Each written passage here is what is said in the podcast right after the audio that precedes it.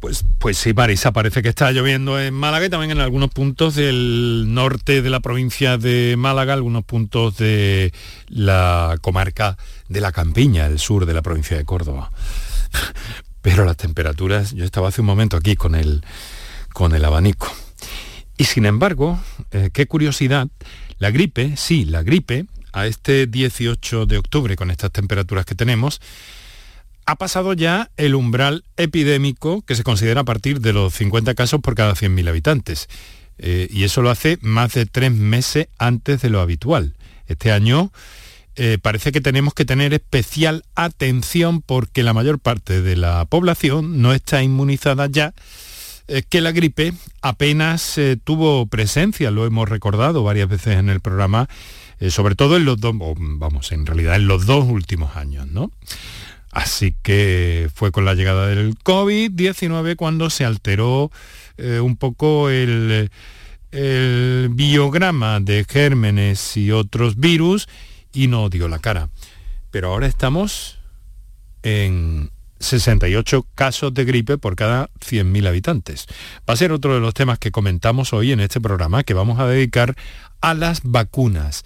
Vacunas de todo tipo, actualizar todo lo que hay y a resolver con la presencia de nuestros especialistas todas las dudas que tengan ustedes. Así que muy buenas tardes y muchas gracias por estar a ese lado del aparato de radio.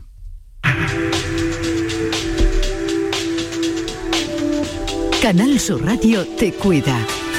Por tu salud. Por tu salud con Enrique Jesús Moreno.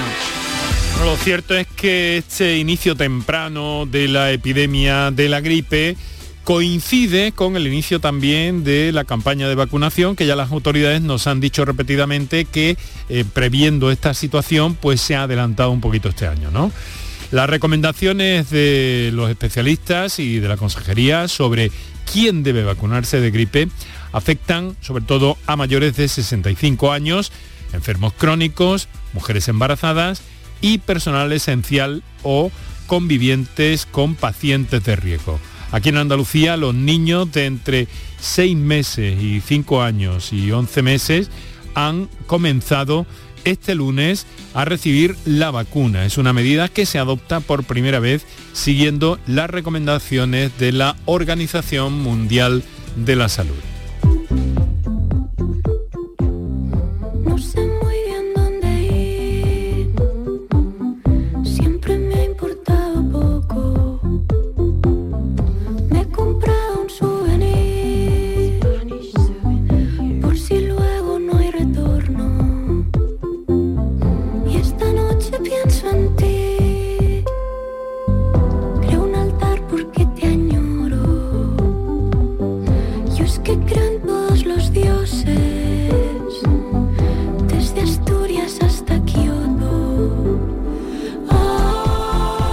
Pues hemos escogido hoy a Rigoberto Bandini para ilustrar las transiciones de este programa en esta tarde, un poco sofocante, sobre todo en algunos puntos del interior de Andalucía y donde, pues bueno, les imaginamos a esta hora merendando, espero que saludablemente, o quizá haciendo un poco de deporte en el gym o, caminando o corre que te corre por ahí por nuestras ciudades y si puede ser por el campo pues todavía aún mejor porque vamos a tener una mejor calidad eh, del aire y a ver si tenemos suerte y limpiamos un poquito la, atmósfera también de esta calima que nos da una sensación algo agobiante, un poco de, bochorno, ¿verdad? Todos lo estamos notando en el día de hoy.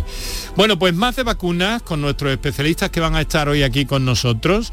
Andalucía, como ya adelantamos ayer y hizo público el presidente de la Junta, Juanma Moreno, eh, va a incluir la vacunación frente al papiloma virus en eh, adolescentes varones desde los 12 años en el calendario vacunal de la misma forma que eh, se lleva a cabo con las chicas desde el año 2007, una medida que se pondrá en marcha en enero de 2023 con eh, aproximadamente un cálculo de cerca de 50.000 chicos residentes en Andalucía nacidos en el año 2011, que son los que entrarían a partir de este momento en esa, en esa vacunación contra el papilomavirus, que ahora vamos a conocer qué efectos tiene, qué eh, circunstancias eh, promovieron en su, en su día, en su momento, que se pusiera en marcha la vacunación para las chicas como evitación de, eh, cánceres eh, ginecológicos.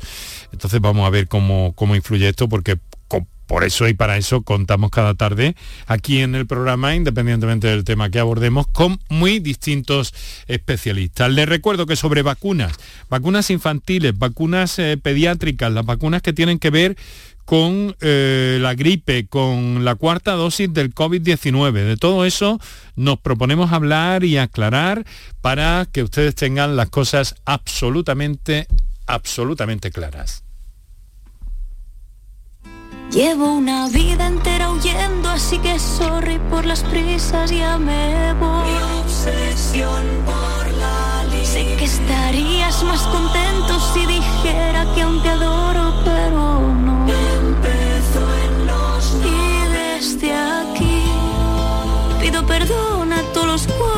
Bueno, pues hemos pedido eh, por una parte al doctor Francisco Jiménez, que es pediatra y director del Instituto Balmis de Vacunas. Por cierto, a unos días de que en Almería se desarrolle la jornada de las jornadas de actualización eh, de vacunas y que enseguida va a estar con nosotros y mientras tanto no tengo que presentarles a Juan Sergio Fernández, se emerge en Andalucía, Centro de Salud de Armilla, en Granada. Y bueno, yo eh, ya te presento como miembro del staff del programa. Juan Sergio, muy buenas pues, tardes. Buenas tardes, encantado de estar otra vez aquí. Bueno, yo es un honor para mí que me consideres de tu staff en un programa de tan alto prestigio a lo largo de los años. Oye, eh, tengo que preguntarte por lo que le he escuchado pues esta misma mañana a nuestro también amigo Rafael Martínez Nogueras, el presidente de la Sociedad Andaluza de, de Medicina Preventiva y Salud Pública, con lo de la gripe.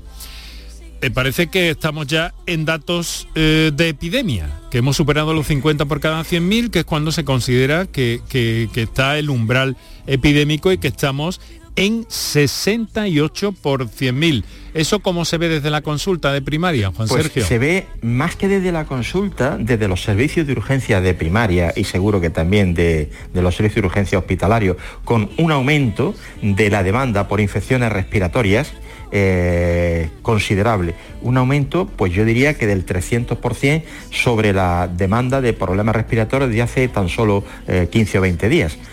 Mm, la, demanda se ha disparado. Bien es verdad que bueno, son cuadros respiratorios clínicamente muchas veces indistinguibles de COVID o gripe. Cuando tiene el paciente fiebre pensamos más en gripe que en COVID, porque el COVID actual cursa más como un cuadro catarral que, cursa sin fiebre y cuando hay dolores musculares importantes asociados a temperatura alta, de inicio brusco, además del cuadro catarral, pensamos más en gripe.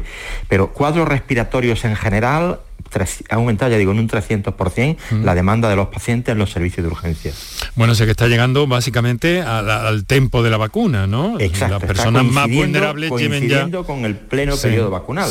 En, este, en esta semana se inicia, como bien has dicho, la vacunación de las personas eh, pues, eh, de entre 6 y 59 meses, que son los niños. a partir de, de esta semana también los menores de 65 años con grupos de riesgo, como enfermos de riesgo por las patologías que puedan padecer y eh, también los grandes eh, pacientes, grandes residentes eh, en su domicilio y sus cuidadores. En esta semana del 17 la campaña se dirige a estos, a estos colectivos. Estás viendo también este ambiente de vacunación de la gripe junto con la cuarta dosis de la COVID-19, no olvidemos se está notando también ese, ambiente en tu centro de salud, ¿no? Sin duda. Hay, no, diría que un ambientillo, entre comillas, de fiesta por las multitudes que acuden, pero sí hay un ambiente de, ver mucha población circulando cuando hace tan solo 15 días, bueno, circulaban los, los que acudían a consulta de su médico y de su enfermera, pero cuando hay una multitud circulando por el centro es que hay algo especial. En este caso lo especial es la campaña de vacunación. Claro. Bueno, pues en eso estamos todos. Recuerdo a los oyentes que pueden intervenir cualquier duda que tengan con respecto a toda esta eh, pues bueno, alguna forma avalancha de información sobre vacunas que se nos ha venido, la de los pequeños, de la gripe, el anuncio del 1 de enero con el papiloma virus también para los adolescentes varones y de todo eso nos proponemos hablar hoy. Todas las dudas que tengan, ahí tienen una vía para solucionarlo. Para contactar con nosotros puedes hacerlo llamando al 95 50 56 202 y al 95 50 56 222 o enviarnos una nota de voz por WhatsApp al 616 135 135. Por tu salud en Canal Sur Radio. Bueno, Juan Sergio, como te he comunicado ya, esta tarde nos acompaña también, vamos a ver por qué vía o si podemos mejorar el sonido a lo largo del programa, pero está con nosotros el doctor Francisco Jiménez. Doctor Jiménez, muy buenas tardes. Hola, buenas tardes. ¿Qué tal, Enrique? Pediatra de formación y relieve internacional y director del Instituto Balmis de Vacunas. Eh, tengo que preguntarte, eh, Francisco, a propósito de esta decisión de incluir a los jóvenes adolescentes ya en el, en el calendario de vacunación contra el papilomavirus. Bueno, es una decisión importantísima que, coloca a Andalucía con uno de los calendarios vacunales más avanzados del mundo. Hay pocos países que puedan tener el lujo de tener gripe, meningococo B, papiloma en varones, o sea, yo creo que eh, ya por fin la salud pública se ha dado cuenta del valor que tienen las vacunas y, yo creo que es un gran éxito. Lleva muchos años hablando sobre la desigualdad que había de que, solo se vacunaran las chicas que los varones también se tenían que vacunar porque había muchas evidencias científicas que así lo aconsejaban y yo creo que ha sido un gran avance.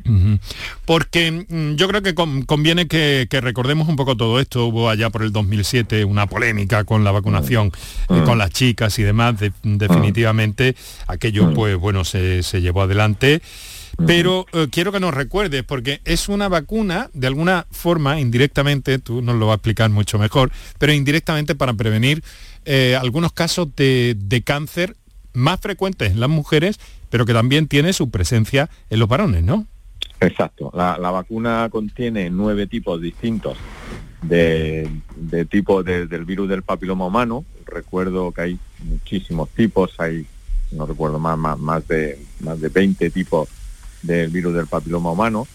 Eh, esta vacuna contiene nueve de esos de ese número de, serotipos que hay y de esos nueve pues hay siete de ellos que protegen, que son serotipos que pueden producir cáncer de cuello uterino en la mujer, eh, cáncer de vulva, cáncer de vagina y lo que se ha descubierto en los últimos, las últimas dos décadas es que además pueden producir tumores en los varones, pueden producir cáncer de cáncer anal, cáncer rectal, cáncer de pene, eh, tumores a nivel de garganta, de lengua, eh, de boca. Entonces, bueno, pues esto ha sido un avance importante. Entonces, hay dos beneficios, digamos, el beneficio de proteger al varón contra ese tipo de tumores también, pero también el beneficio de evitar la transmisión, porque si el varón tiene el virus, lo puede seguir transmitiendo a la mujer. Claro. aquí lo que se trata con la vacunación universal es de evitar la transmisión, eso que es muy importante. Hay un detalle importante, bueno, hombre, la vacuna ha estado disponible para varones también y todo aquel que hayan podido o querido adquirirla, pues eh, se la ha podido, eh, pues bueno, implementar, ¿no? Pero de alguna forma, eh, doctor, lo importante es que aquí entra en el calendario de la, de la sanidad pública.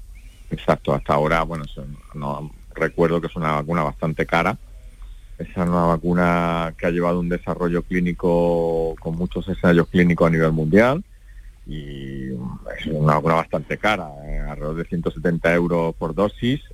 recuerdo que los menores de dos años, de 14 años serían dos dosis, se da por seis meses, con lo cual estaremos hablando de un precio por encima de 300 euros por, por individuo, con lo cual, bueno, pues hasta ahora las familias tienen que reembolsar eh, esa cantidad porque a los varones no se le cubría y a partir de ahora pues vamos, van a tener esa ventaja. Hay una cosa que es importante que no quiero dejar pasar tampoco y es que eh, bueno, la vacuna debe administrarse antes, eh, de ahí hay un margen de seguridad, supongo, a partir de los 12 años, pero quiero decir que la vacuna es efectiva antes de que se produzca la primera relación sexual.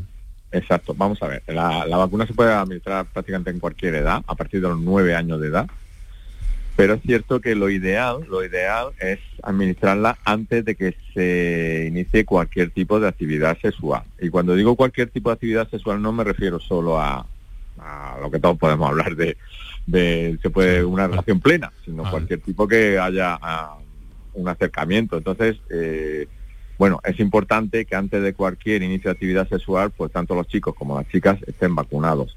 ¿Qué pasa con las personas que ya han empezado la actividad sexual? Pues no, también se pueden vacunar, no, no hay ningún problema, pero, pero claro, puede que alguno de ellos ya se hayan contagiado en algún momento, por algún tipo, entonces, bueno, la eficacia puede disminuir en estos casos. Entendido, o sea, estamos hablando de intercambio de fluidos, sea del tipo que sea, doctor, para que quede la cosa clara, ¿no?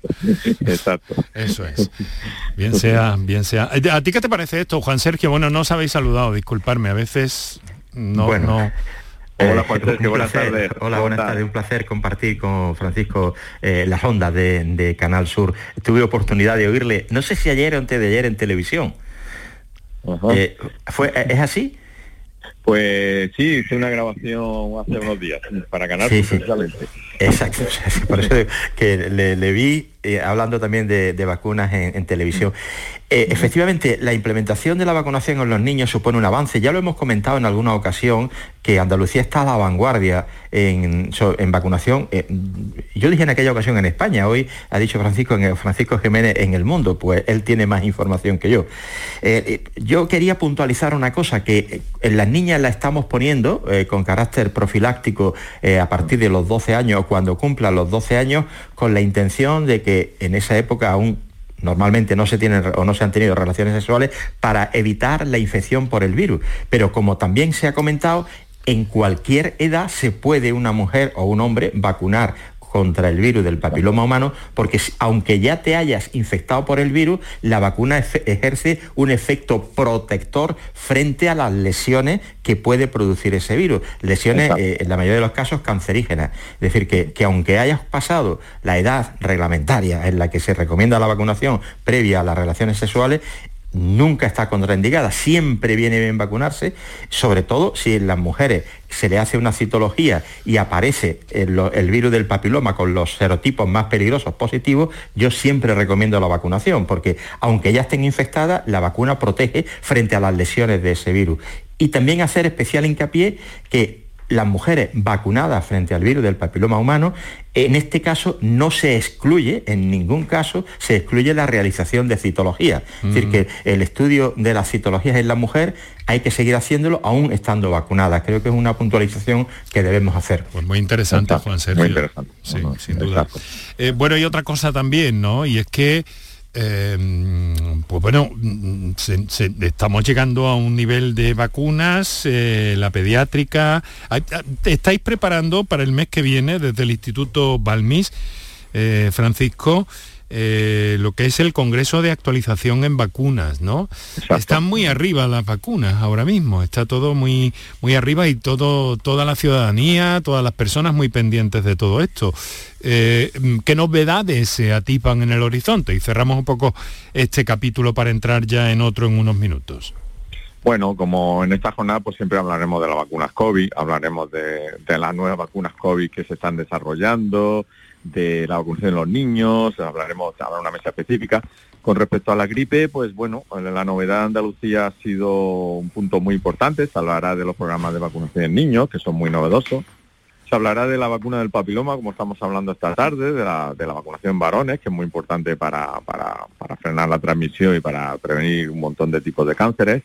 Y bueno, luego pues, pues habrá también apartados sobre nuevas vacunas. Hablaremos de la vacuna frente a la bronquiolitis, de virus producida por el virus en vacunas frente a citomegalovirus, que es un virus que puede producir malformaciones en el feto importantes, incluso sordera, en fin, vamos a hablar, mm, las vacunas, como bien has dicho Enrique, están en el punto de mira y tenemos que ser muy cuidadosos con toda la información que damos. Todo el mundo, esto del COVID ha supuesto que todo el mundo hable de vacunas y entonces hoy más que nunca tenemos que informar muy bien a la población, informarle de todo, de la seguridad, de la eficacia que tienen las vacunas y, y hoy estamos más en el punto de, de mira que nunca. Vale, bueno, pues ya, ya sabéis, aprovecho para decirlo que desde el Instituto Balmis tenéis las puertas, ¿qué digo las puertas?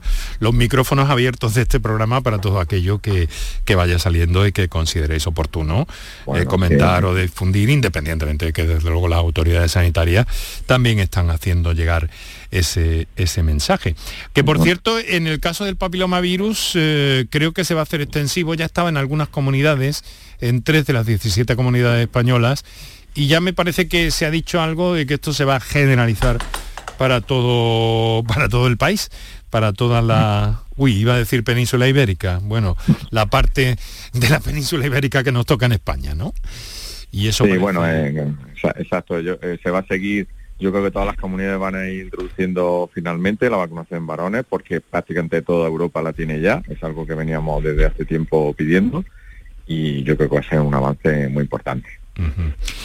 Quiero preguntar otra cosa también, eh, doctor Francisco Jiménez, porque está coincidiendo, lo, hemos comentado antes con Juan Sergio y yo, no sé si esto daría para un pequeño, eh, coincide eh, que hemos traspasado el umbral de los 50 casos por 100.000 habitantes de gripe con el inicio de la campaña de vacunación contra la gripe. Desde el punto de vista técnico, esto, ¿qué análisis nos da, doctor? Bueno, yo creo que estamos en un momento bueno para vacunar contra la gripe. Tenemos que, estar preparados para lo que pueda venir. Efectivamente, llevamos dos temporadas de gripe que no han sido debido a las medidas de COVID, que no han sido tan potentes como las anteriores. Y yo creo que hoy más que nunca tenemos que intentar eh, proteger la máxima población posible porque, porque ya en el hemisferio sur eh, la temporada ha sido dura ha habido muchos casos de gripe y yo creo que debemos de intentar de aquí a, Navidad más o menos pues intentar tener el máximo número de población vacunada, incluyendo los niños menos de 5 años. Sí, ayer eh, eh, escuchábamos un informe de mi compañera Marilo Rico que, se trasladó a un centro de salud donde algunos niños, eh, bueno, iban, los llevaban las mamás o los papás a, a vacunarlos, que eran mayormente las mamás, y, bueno, parece que, algunas de las familias no sabían todavía que, era importante vacunar a los niños. La razón de esto se ha dicho muchas veces, pero yo quiero que nos, mm, entre los dos, eh, cada uno con su opinión, nos expliquéis por qué es tan importante que estos niños estén vacunados contra la gripe. A ver, Juan Sergio. Bueno, eh, por dos motivos fundamentales. Eh, el primer motivo es que en ese rango de edad entre los 6, eh, los meses y los 59 meses, se ha visto epidemiológicamente que se ceba la gripe tanto o más que en los adultos. Es decir, este grupo etario sufre la enfermedad con la misma intensidad, con la, diríamos, la misma eh, capacidad invasiva y de contagio que los adultos. Y en segundo lugar, vacunando a los niños y previendo la enfermedad en este rango de edad, estamos tratando de evitar la transmisión de esos niños a sus padres y a los adultos en general. O sea, protegemos a los niños con la vacuna directamente a ellos y de manera indirecta protegemos a los adultos, pues porque si los niños no la padecen, evidentemente no la transmiten en su entorno a las personas mayores. Eh, Francisco. Yo creo que lo ha explicado fenomenal, Juan Sergio. O sea que lo único añadir que los padres, los padres tengan la tranquilidad, vamos al tema de seguridad, él lo ha explicado perfectamente, las dos principales causas por las que es recomendable que los niños se vacunen. Eh, recomendar a los padres que y, asegurarles de la, que la vacuna es segura. No hay, antiguamente esta vacuna tenía mala fama porque se hablaba de que se podía padecer la gripe cuando, cuando se vacunaba uno, cosa que es totalmente falsa. La vacuna previene, previene también la transmisión y, es totalmente segura. Y además la experiencia que tenemos es que los niños la aceptan mucho mejor que los adultos, mucho mejor. O sea que, que en ese sentido pueden estar tranquilos. Bueno, todavía, todavía circula ese bulo por ahí, mm. pero afortunadamente ya cada vez menos y afortunadamente también cada vez los profesionales estáis saliendo más al paso de mm. bulos de este tipo. Bueno, pues ahora si me lo permitís, queridos amigos, doctor Juan Sergio Fernández, doctor Francisco Jiménez, vamos a hacer eh, un descansillo para nuestros anunciantes y también decirles a los oyentes de Sevilla que si quieren seguir en directo la emisión de este programa pueden servirse de la aplicación de Canal Sur Radio para el teléfono móvil y escuchar el resto del programa que nos va a llevar hasta las 7, como cada tarde, a través de eh, el sonido general que nos llega en esa aplicación de Canal Sur Radio. Va a ser tan solo en un instante, los oyentes de Sevilla se quedarán con las retransmisiones futbolísticas del día de hoy y eh, nosotros vamos a continuar con esto de la vacunación. Hay mucho de qué hablar, hay eh, algunas comunicaciones pendientes que vamos a ir escuchando a lo largo de la tarde y recuerden que tienen unos teléfonos para eh, comunicar con este programa que en este caso les voy a recordar yo directamente. Estamos con el 616-135-135 para las notas de voz y para eh, el acceso en directo, el teléfono 955-056-202 y 955-056-222. Unos segundos y enseguida entramos en materia. Muchas gracias, doctores. Hasta ahora. Canal Sur Radio Sevilla, la radio de Andalucía. Tu Mercedes-Benz tiene mucho que contarte. Conéctalo a tu smartphone contratando cualquier servicio digital para no perder detalle y llévate un exclusivo regalo Mercedes-Benz. O dos. Consulta el catálogo de regalos y todos los servicios digitales disponibles para tu Mercedes en la sección de postventa de la web de Grupo Concesur. Tus talleres autorizados Mercedes-Benz en Sevilla. Si necesitas recuperarte de una operación de cadera, rodilla o cualquier otro proceso médico, en Vallesol podemos ayudarte. Contamos con profesionales que te ayudarán a recuperarte más rápido y llevarán un estrecho seguimiento de tu evolución. Y todo ello sin desplazamientos innecesarios y por mucho menos de lo que imaginas. Infórmate en el 924 24 25 o en vallesol.es. Vallesol, la residencia que te mereces. Bienvenidos a Sacaba. Mil metros de electrodomésticos con primeras marcas. Grupos Whirlpool, Bosch y Electrolux. Frigoríficos, lavadoras, hornos, vitros. ¿Quieres más? Aires acondicionados, aspiradoras, pequeños electrodomésticos. Y financiamos en 12 o 20 meses sin intereses solo tú y Sacaba. Tu tienda de electrodomésticos en el Polígono Store en calle nivel 23. Ven a ver nuestra exposición y sus 25 años de experiencia. Sacaba. Las noticias que más te interesan las tienes siempre en Canal Sur Mediodía Sevilla. Y este viernes te llegan desde el Ayuntamiento de Bormujos, que organiza tres citas importantes para el municipio. La Feria de la Cerveza Artesanal, la Feria de Moda Sostenible y la Feria de la Tapa. Canal Sur Mediodía Sevilla, este viernes 21 de octubre a las 12 en directo desde Bormujos, con la colaboración del Ayuntamiento de Bormujos. Para contactar con nosotros puedes hacerlo llamando al 95 50 56 202 y al 95 50 56 222 o enviarnos una nota de voz por WhatsApp al 616 135 135. Por tu salud en Canal Sur Radio. Mamá, mamá, mamá. Por tantas mamá, Son las 6 de la tarde y 32 minutos en este momento. Estás escuchando Canal Sur Radio, esto es por tu salud, desde las 6 de la tarde, cada tarde, hoy abordando eh, la situación, eh, las dudas sobre vacunas, gracias a la presencia en nuestro programa, del doctor Juan Sergio Fernández, eh, médico especialista de familia, Centro de Salud de Armilla en Granada, y del doctor Francisco Jiménez, pediatra y director del Instituto Balmis de Vacunas, que está en Almería, que es donde habitualmente desarrolla su, su trabajo. Eh, miren, vamos a ir haciendo una cosa. Creo que tenemos ya eh, pues alguna llamada pendiente en este momento. No sé si podemos colocarla de inmediato o si eso no es posible, pero lo será en unos instantes. En cualquier caso, eh, estamos en buen momento y estamos, me parece que ya la tengo, ¿no? Sí, sí la tenemos ya. Vamos a ver, ¿a quién tenemos al otro lado del teléfono? Buenas Eh, tardes. Hola, buenas tardes. Eh, Paco de Antequera. Paco de Antequera, pues díganos Paco. Pues primero, enhorabuena por el programa. Hacéis una labor estupenda. Muchas gracias, todos Los, los andaluces. Y mi pregunta va relacionada con el tema de, de la vacunación del COVID a la población menor de 65 años. En mi caso tengo 50.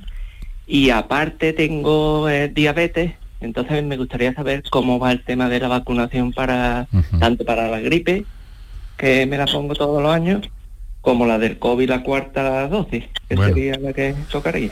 Pues yo creo que, que esto a lo mejor, mm, bueno, podéis, podéis intervenir el que queráis, pero a lo mejor Juan Sergio por la consulta cotidiana nos puede, nos puede orientar un poco más, ¿no, Juan? Sí. ¿Qué edad, qué edad tenía? Eh, eh, 50. 50.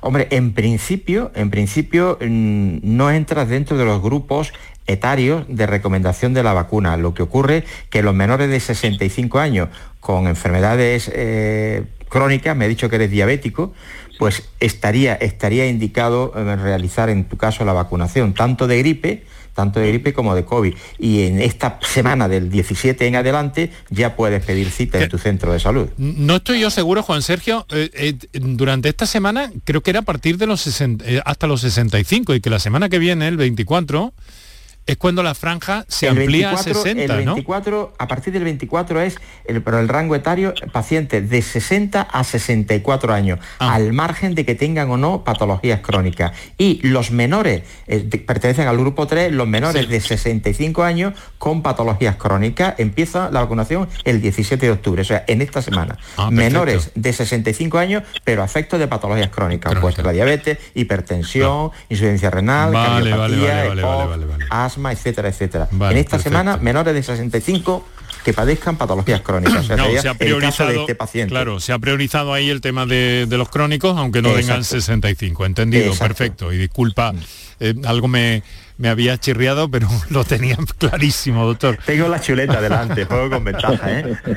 bueno, yo también la tengo, ¿eh? pero tengo que estar pendiente un poco de todo y se me ha, se me ha, se me ha desviado. Mira, eh, vamos a ver. Eh, bueno, Paco, enterado, ¿no? Enterado, perfecto. Y sobre todo también mm, porque soy cuidador de, personas mayores y entonces ah. también interesa estar cuanto más protegido mejor. Claro. Pues venga, en este, en este caso, los grandes dependientes y sus cuidadores también, en esta semana del 17, se les aplica la vacunación, en la semana en la que estamos actualmente. Muy bien, pues muchas gracias Paco y queda perfectamente enterado. Vale, mm, Paco, Francisco, me, parece, ¿querías decir algo? Eh, aprovecho para puntualizar que cualquier niño a partir de seis meses de edad con enfermedad crónica también se tiene que vacunar de gripe, independientemente que sea el grupo de los menores de 5 años que se van a vacunar. O sea, cualquier niño mayor de 5 años que tenga enfermedad crónica debe de vacunarse también contra la gripe y en este caso también ponerse la tercera dosis de alguna del COVID. Bueno, no olvidemos que los niños van con, con menos dosis, ¿no? Entonces, bueno, su centro de salud también le pueden decir en algunos casos, dependiendo de la enfermedad, que, también se ponga un refuerzo de, vacuna de COVID. Muy bien, vamos a ir a otro asunto, que es otra comunicación, una de las que tenemos ahí en el buzón de notas de voz, así que vamos con ella, Kiko. ¿Podemos escuchar esa nota de voz? Bueno, pues parece que no, no es posible. En cualquier caso, enseguida que sí que la vamos a conocer. Les recuerdo eh, que esa nota de voz llega a eh, a nuestro buzón de voz, pero que, que en, este, en, este momento ha surgido... ¡Ay! Ahí está. Vamos allá. Ha habido, una, ha habido un, problemilla técnico, pero Kiko lo ha resuelto. Vamos a escuchar esa, esa nota de voz. Buenos días. He escuchado que van a empezar a vacunar a los adolescentes del papiloma humano que son nacidos a partir de 2011. Eh, o desde el 2011. ¿Qué pasa con los adolescentes que son nacidos con anterioridad? Por ejemplo, desde el 2005, que ahora tienen 17 años y 16, 15. ¿Qué pasa con esos niños? Venga, un saludo, gracias. Venga, pues eh, claro, pasa. Eh, a ver, doctor Jiménez o, Juan Sergio, el que queráis responder a esto pues que se pueden vacunar sin ningún problema, pero tienen que comprar la vacuna. Mm. Es decir, que la campaña institucional de vacunación general para la población se decide que empiece este año para los varones a los nacidos en 2011. El año que viene serán los nacidos en 2012 y así en adelante, pero los nacidos con anterioridad no se beneficiarían de la financiación de esa, de esa vacuna. Lo pueden hacer y lo deben hacer, pero con cargo a su pecunio personal. Claro, eh, Francisco, esto es algo... ¿Esto es una llamada? ¿Tenemos? No. No, no, era un WhatsApp, era un WhatsApp, disculpar. Eh, digo que esto ocurre cuando se implementa, cuando se aumenta algo en el calendario vacunal, ¿no? En nuestra tierra. Eh, siempre hay una fecha, un punto de partida. Claro. Estamos hablando de, claro, hacer, esto en vacunación le llamamos a un término anglosajón que se llama catch up, que es coger eh, niños o personas mayores de que de una edad. Entonces, lo que ha hecho la Junta de Andalucía es coger una corte la primera corte y de ahí ir avanzando. ¿Es posible que en el futuro se decida coger alguna corte más? Pues no lo sabemos todavía, pero por lo pronto al ser, como he dicho, son vacunas con un coste altísimo, pues ha preferido empezar ya con una corte a vacunar que supone un alto coste. Quisiera puntualizar que es, importante, yo siempre recomiendo, eh, ya hemos hablado de vacunar antes del inicio de la actividad sexual, pero en cualquier caso hay que tener en cuenta y quiero puntualizar que la vacuna cuando se administra a partir de que están cumplidos los 15 años de edad, según la pauta son tres dosis, con lo cual se encarece más la cosa. O sea que, que si algunos padres están pensando, y, la recomendación de su pediatra va en ese sentido normalmente, de vacunar a sus hijos que son nacidos anteriormente al 2011, pues que tengan en cuenta que deben de vacunarse antes de los 15 años porque se van a ahorrar una dosis de la vacuna, pues serían dos dosis en vez de tres en este caso. Muy bien. Pues eh, claro, por, por, la, por, esa, por esa situación que se da, perfectamente explicado y matizado. Muchas gracias, doctor Jiménez. Vamos a ver, ¿qué tenemos ahora? Tenemos, ¿Podemos escuchar otra nota de voz de las que tenemos en el buzón? Creo que sí. Vamos a ello. Hola, buenas tardes. Mire, quisiera consultarle. Yo tengo 60 años, tengo dos dosis puestas de las vacunas. Cuando me iba a poner la tercera dosis, cogí el COVID me dijeron que me tenía que esperar cinco meses para volverme a poner la tercera. Cuando ya me iban a poner la tercera, volví a coger el COVID. Esto fue a últimos de mayo. Y ahora pues hace, digamos, los cinco meses de que otra vez volví a coger el COVID. Ahora están hablando de poner la cuarta vacuna. Mm, quisiera preguntarle, si yo ahora me pongo la tercera, luego ya la cuarta, ¿cuándo me la tendría que volver a poner? Ah. o me tengo que volver a poner la tercera o como he pasado el COVID. No, la verdad que estamos todos un poco dudosos con el tema de vacunas y haber pasado COVID y no haber pasado COVID. Pues sí, se acumulan. Así que quisiera ver si me lo aclarara. muchas, gracias. muchas gracias señora. Se acumulan eh, casuísticas, situaciones, eh, dosis. Juan Sergio. Bueno, está claro que mm, después de la enfermedad hay que esperar seis meses para ponerse la siguiente dosis. En este caso, se tendría que poner ahora, en este mes de final de octubre o noviembre, la tercera dosis. ¿La cuarta cuándo le correspondería? Pues yo intuyo, eso no está claro, que pudiera ponérsela el año que viene coincidiendo con la campaña de la gripe si todo sigue conforme a lo previsto. De todas formas, el doctor Jiménez puede puntualizar o corregirme esta afirmación. Adelante. sí, lo ha explicado perfectamente Juan Sergio. Ya se podría poner la tercera dosis, se consideraría como si fuera la cuarta, puesto que ha pasado ya dos veces el COVID, por lo tanto se considera bien vacunada. La temporada que viene, si, si existe un cambio en cepa, aunque existe otra cepa circulante de COVID, pues se podría poner una vacuna más actualizada, que le va a poner este año. Teniendo en cuenta que la, la vacuna que se está poniendo, recuerdo, la vacuna que se está poniendo ahora mismo está ya actualizada una vacuna que contiene la cepa ómica. Es muy importante puntualizarlo.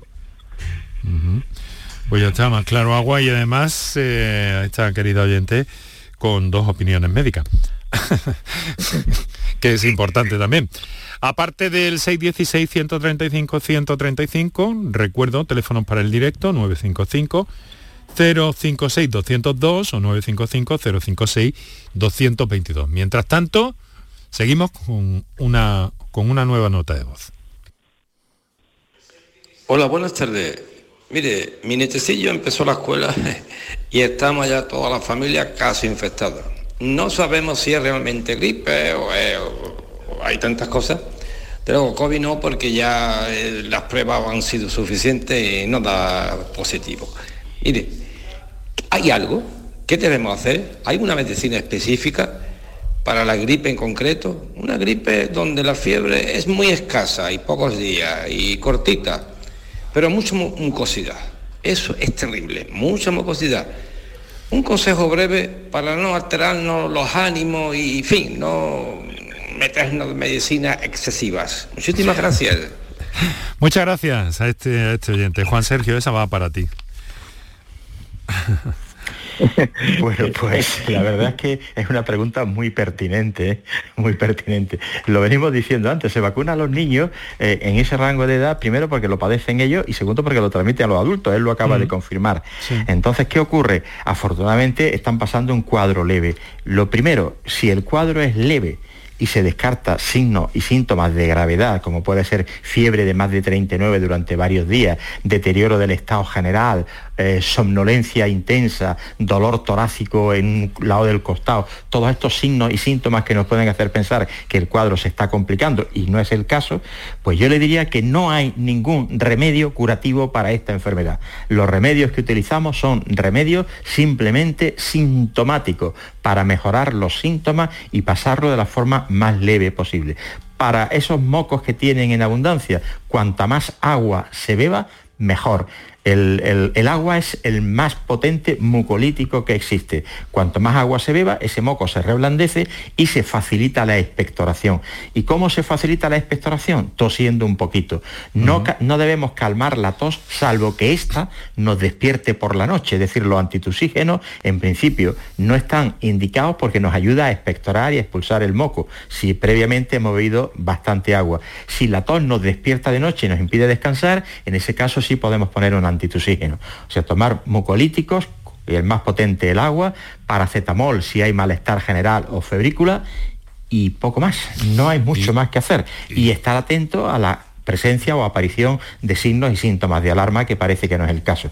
Pero dejar meridianamente claro que para las infecciones respiratorias, cuadros gripales o cuadros respiratorios, no hay que usar antibióticos que es lo primero que nos preguntan los pacientes en la consulta. ¿No me vendría bien un antibiótico? No, no te vendría mm. bien, no está indicado.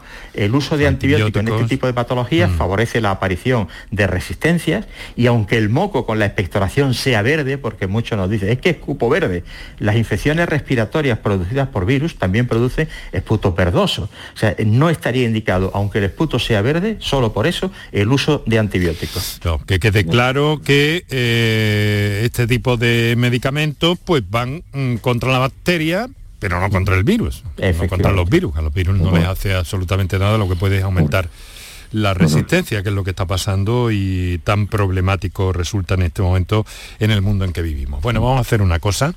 Eh, quiero algo que, que, tengo que plantearles y todavía tenemos más comunicaciones, pero ahora hemos de hacer un descansillo para nuestros anunciantes. Enseguida volvemos. Canal Sur Radio por tu salud. Si piensas hacer obras en tu vivienda, tenemos un plan. Si vais a reformar vuestro edificio, tenemos un plan. Porque en Andalucía hemos puesto en marcha el plan Ecovivienda, para que nuestro hogar sea más ecológico y accesible. Unas ayudas de hasta el 80% del coste de reformas en edificios y del 40% para obras en viviendas. Mejora de envolventes en fachadas y cubiertas, instalación de placas solares, aerotermia. Infórmate en la web del plan Ecovivienda, en el marco del plan de recuperación, transformación y resiliencia financiado por la Unión Europea Next Generation Junta de Andalucía. Si buscas vehículos de ocasión kilómetro cero y seminuevos, esta es tu mejor ocasión. Llega el Salón del Motor de Ocasión de Sevilla del 28 de octubre al 1 de noviembre en Fides. Las principales marcas y modelos en un único espacio. Recuerda, si quieres cambiar de vehículo, del 28 de octubre al 1 de noviembre en Fides, tu mejor ocasión. Canal Sur Radio te cuida. Por tu salud con Enrique Jesús Moreno. Conozco un sitio que te encantará. Juguemos juntos este amor fugaz.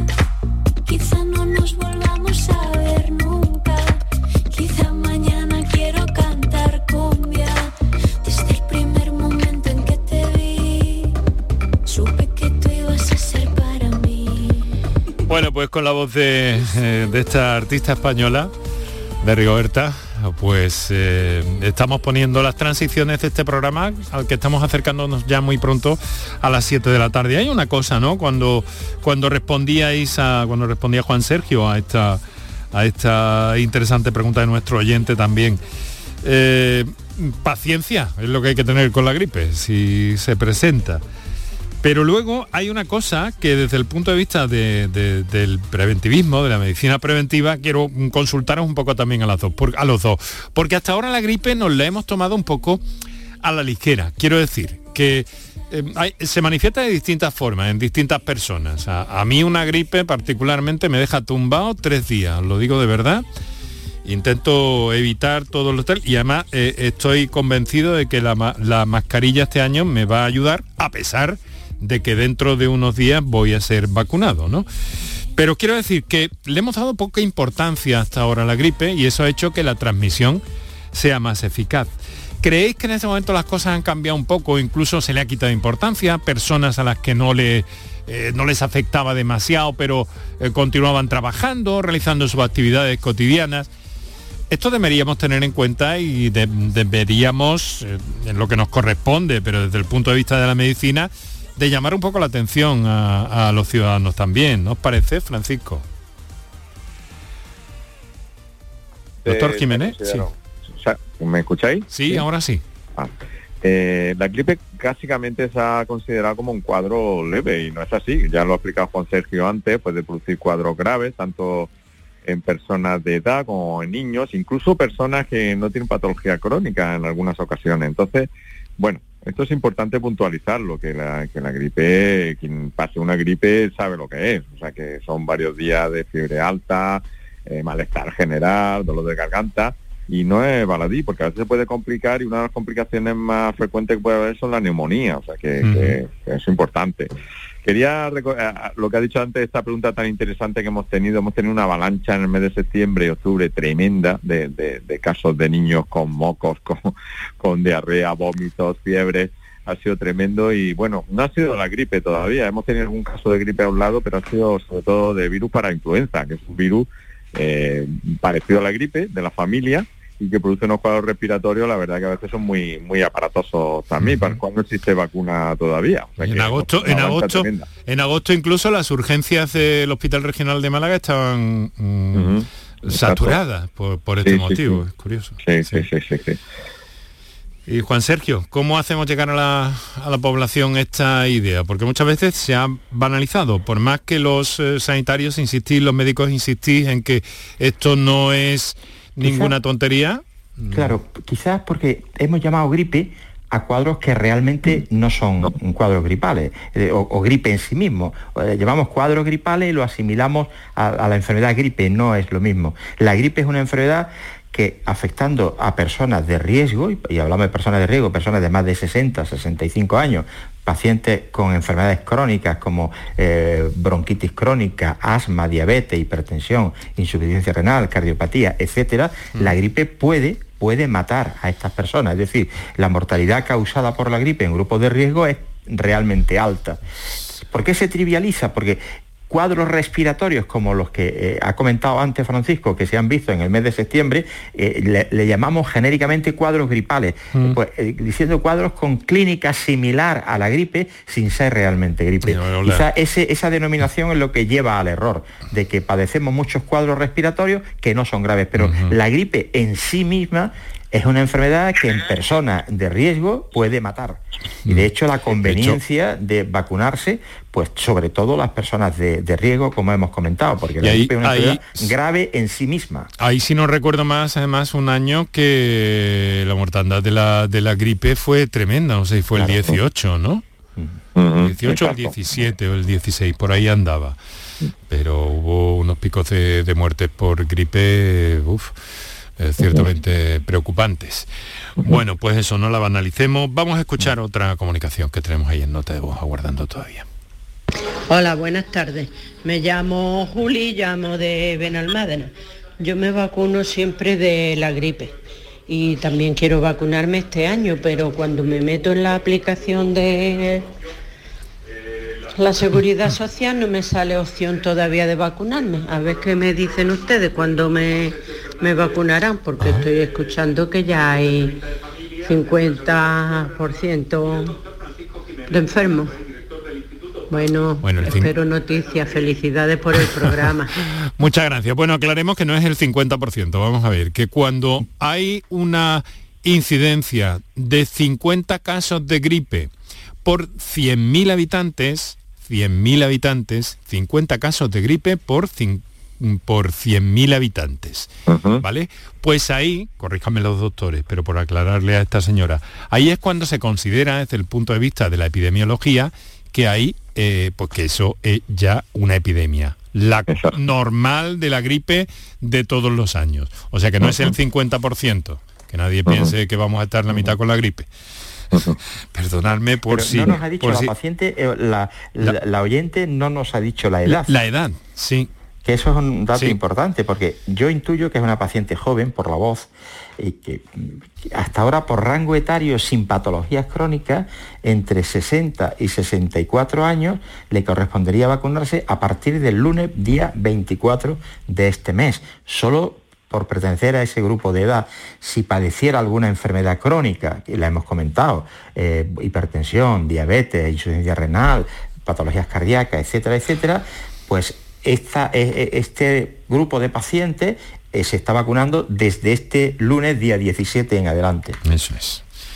Bueno, pues eh, puede haber muchos más temas, pero tenemos que dejarlo aquí, queridos amigos. Que esto, esto va a continuar, yo creo que por lo menos cada dos semanas vamos a tener que echarle un vistazo a la situación porque vemos.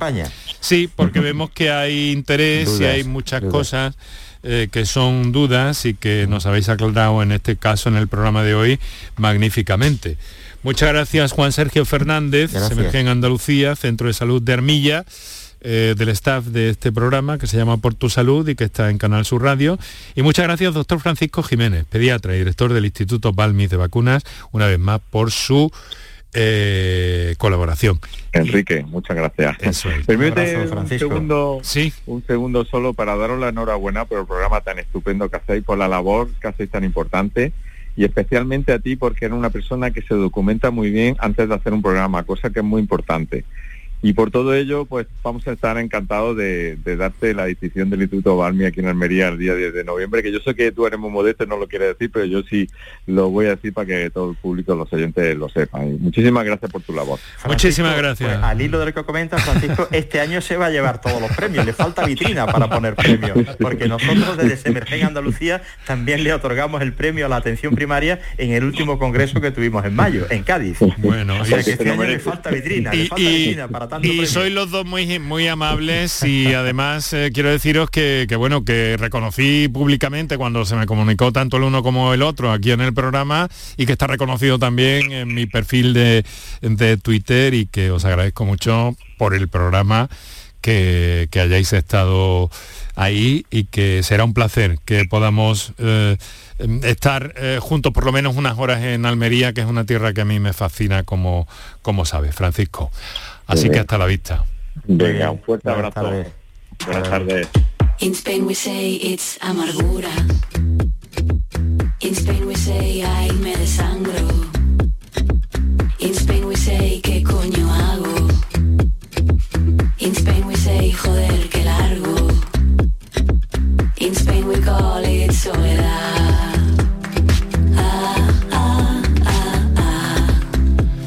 18 de octubre, en esa fecha estamos. Y se celebra el Día Mundial de la Menopausia. Estamos hablando de una etapa vital que sigue siendo tabú incluso para muchas mujeres, para algunos profesionales sanitarios y para los medios de comunicación en ocasiones también. Una de cada tres mujeres va a experimentar cambios psicológicos significativos durante la menopausia eh, informarse y derribar mitos es en este caso fundamental para eh, pasar por esa etapa de la vida de la mejor manera posible. Con claridad, con calidad y con sensibilidad, mi compañera Mariló Rico ha preparado este informe que escuchamos ahora. Se calcula que las mujeres pasan un tercio de su vida en menopausia, desde que alrededor de los 51 años les llega la retirada de la menstruación y todo lo que ello implica. Estas tres décadas, dicen los expertos, es cosa seria como para no hacerle caso. El doctor Jesús Presa es miembro de la Asociación Española para el Estudio de la Menopausia y jefe de ginecología del Hospital de Jaén. No hemos entendido todavía que la menopausia es una etapa en la que vamos a estar mucho tiempo y tiene que, que invertir en esa calidad, porque la mujer tiene que saberlo que es una etapa larga y, conocerla, conocerla y adelantarse a ella. Y si hay algún cambio que le suponga deterioro, adelantarse y consultar. la falta es que las, las mujeres no consultan y algunos facultativos no preguntan. Ana estuvo 10 años en menopausia, desde los 44 años de edad, y así nos relata su sufrimiento. Engordó 10 kilos y para dormir tenía que poner toallas en la cama. Pues poner una toalla, es que era agua ya. Es que... Y además que te despiertas con esos calores tan tremendos que son muy rápidos llegan y se van rápidamente, pero después tiene frío, que esa es otra. La Organización Mundial de la Salud dedica este día de la menopausia a la salud mental de las mujeres en esta etapa de la vida. Ana ha tenido también cambios anímicos que no podía entender. Cambios bruscos de humor, ¿no? O cualquier cosa que me dijeran, pero incluso gracias, no, digo, ¿cómo? ¿Cómo? Y me ponía a llorar y, no entendía el porqué, ¿no? no tenía lógica, ¿no? Ana consiguió frenar los síntomas gracias a la terapia hormonal, pero cuando mejor se encontraba su médica se la retiró por supuesta relación con el desarrollo de cáncer. El doctor Presa dice que afortunadamente la leyenda negra que hay detrás de estos tratamientos va desapareciendo. El tratamiento mejor que el más que responde a la terapia hormonal y que es segura, hay muchos combinados y se puede aplicar perfectamente en las mujeres que lo, que lo necesitan, las que son candidatas, ¿no? Pero claro, necesitamos medios como, como vosotros, como Canal Sur, para tener la oportunidad de que las mujeres tengan estos mensajes positivos y poco a poco se vaya quitando, se vayan quitando mitos, mitos erróneos que se han perpetuado, que es muy difícil, eso es lo que más daño hace la desinformación y el pensar que esto siempre se ha hecho así. A sus 57 años, Ana es una mujer nueva y así de bien se siente después de haber pasado lo peor de la menopausia. Fenomenal. Ya fui al gimnasio, ya adelgacé y estoy súper contenta, la verdad.